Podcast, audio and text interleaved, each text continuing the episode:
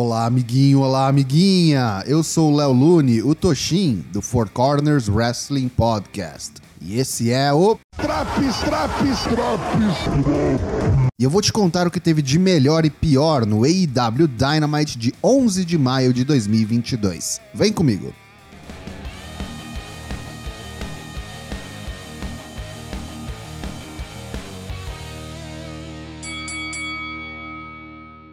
Pela segunda semana seguida, Adam Cole abre o Dynamite, mas dessa vez vem pronto para o combate. Luta 1: Adam Cole vs Dex Harwood. Primeira luta do Owen Hart Foundation Tournament. Dex parece que veio ainda meio baleado da qualificatória contra seu parceiro de FTR, Cash Wheeler. Adam Cole nota e se aproveita, como bom Rio. Dex tem o comeback do Babyface e a luta fica parelha. Destaco um belo rebound sit-out powerbomb de Dex em Cole. Harwood escapa duas vezes do Panama Sunrise e aplica um pile driver em Cole, que consegue por muito pouco fazer o kick-out. Dex finalmente consegue aplicar o sharpshooter, mas sua lesão nas costelas não o permite utilizá-lo com 100% de eficácia. É ele mesmo quem voluntariamente para a submissão. Aaron Cole, então, como um tapa de luva de pelica, coloca Dex na sua versão do Sharpshooter e depois de muito resistir, o careca dá tap out e é eliminado do torneio. O AEW World Champion Hangman Adam Page junta-se à mesa de comentaristas para acompanhar o combate de seu próximo desafiante pelo título.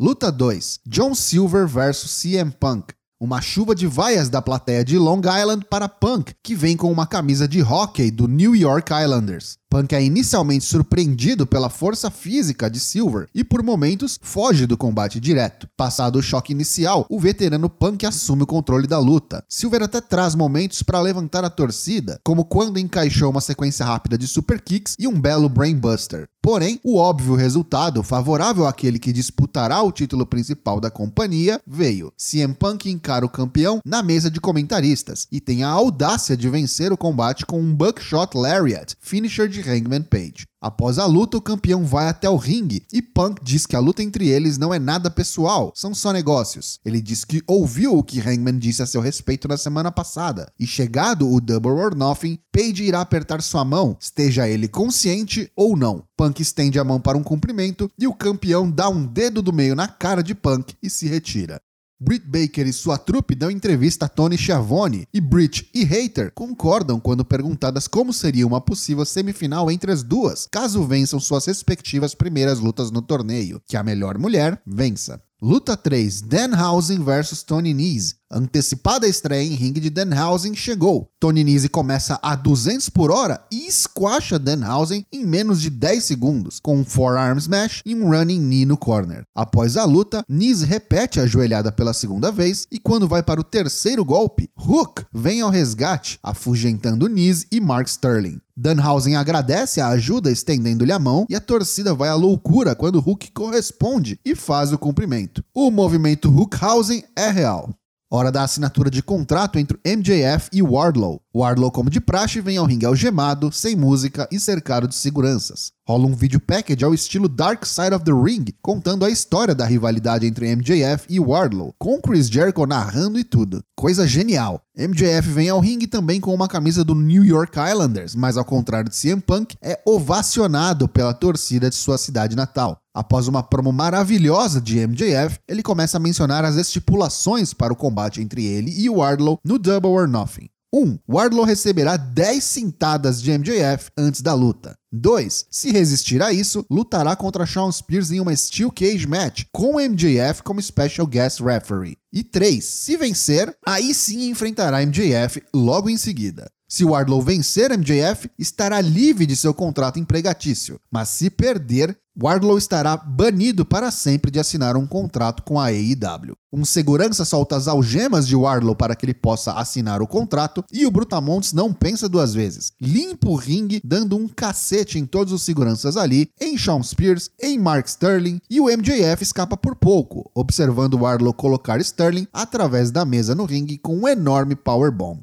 Luta 3: Jungle Boy vs Ricky Starks pelo FTW Championship. O combate começa acelerado, com muitas trocas de golpes e counters de ambos os lutadores. Clima tenso, com tapa na cara e provocações também por parte dos dois jovens talentos. A luta segue muito boa até que Starks decide pegar o seu belt e ir embora. Swerve Strickland vem correndo rampa abaixo para impedi-lo. O árbitro sai do ringue e vai mandar Swerve embora, e perde a oportunidade de fazer a contagem a favor de Jungle Boy. O garoto fica puto e toma um Russian Bull de Rick Starks, vitória do ainda campeão FTW. Swerve fica com cara de foi sem querer querendo e Christian e Luchasaurus vêm ajudar Jungle Boy e falar umas groselhas na cara de Swerve. Quando parece que o tempo vai fechar com Starks e Hobbs chegando perto de Swerve, chega o seu parça Keith Lee para garantir a igualdade em números. Fica só na troca de elogios, mas eu já apostaria uma triple threat pelos tag team titles, possivelmente no Double or Nothing. A Jericho Appreciation Society vem ao ringue para um anunciado discurso de vitória. Que vitória é essa, ninguém sabe. Jericho manda um nerdola da torcida calar a boca, senão ele vai tacar bolas de fogo na cara dele, como fez com Eric Kingston. Interrupção de John Moxley, que faz sua habitual entrada pelo meio da torcida. Jericho diz que dará uma chance para que John dê o fora daqui, pois ele está sozinho contra cinco. Ou será que não? Chegam Brian Danielson, Wheeler Utah e William Regal. Jericho diz que eles ainda têm a vantagem numérica. Eis que atrás da JAS surgem Santana, Ortiz e Eric Kingston. E agora, bruxão? O pau quebra e Jericho é nocauteado por um diretaço de William Regal. A JAS bate em retirada.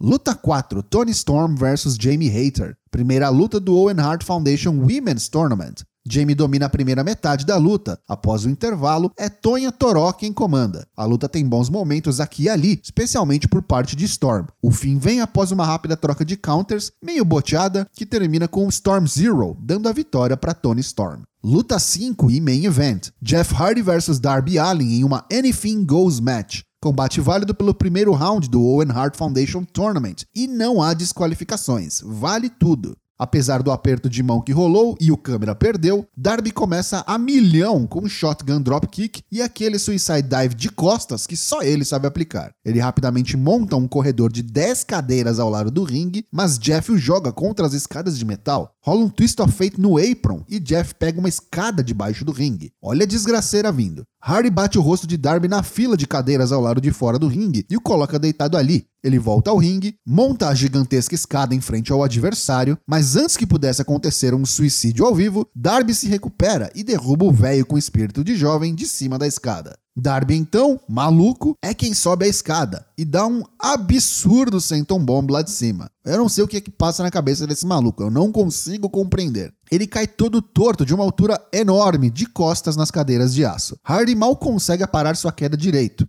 Após um momento de recuperação, Darby duplica a aposta e erra um coffin drop no apron, dando de costas na parte mais dura do ringue. A aposentadoria precoce vem a galope. Jeff coloca Allen em cima das escadas de metal viradas de lado, fora do ringue. Ele erra um Swanton Bomb quando Darby sai rapidamente do caminho em uma genuína disputa de quem vai parar na cadeira de rodas primeiro. Darby consegue acertar o coffin drop dessa vez, mas quando vai para o imediato pin, o veterano e astuto Harry faz o counter com um rolamento e captura a vitória, avançando no torneio Owen Hart. Após a luta, Aaron Cole, o próximo adversário de Jeff, vem ao palco junto do restante da Undisputed Elite, dar um tchauzinho para os Hardys. Fim de show.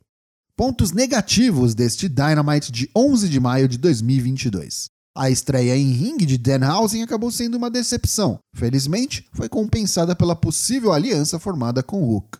Já tô ficando de saco cheio da Jericho Appreciation Society. Até entendo também a filiação do Moxley com o Kingston para justificar a ajuda da Blackpool Combat Club, mas olha, não me empolga. Já os pontos positivos do programa. MJF fez uma promo maravilhosa e está construindo um babyface gigantesco em Wardlow. Esse episódio foi muito melhor que o da semana passada, e todos os combates foram bons ou ótimos. Destaque para a luta de abertura entre Adam Cole e Dex Harwood, e para a farofa muito bem temperada, que foi o main event entre Jeff Hardy e Darby Allin. Esse Dynamite leva nota 8 de 10. E aí, tá curtindo os drops do Dynamite? Não perca também as edições do Raw, NXT 2.0, SmackDown e Rampage. O Four Corners tem lives todas as terças e quintas-feiras, mas excepcionalmente essa semana, a nossa live bagunça será nessa sexta-feira 13, às 20 horas, em twitch.tv barra 4CWP. Te vejo lá!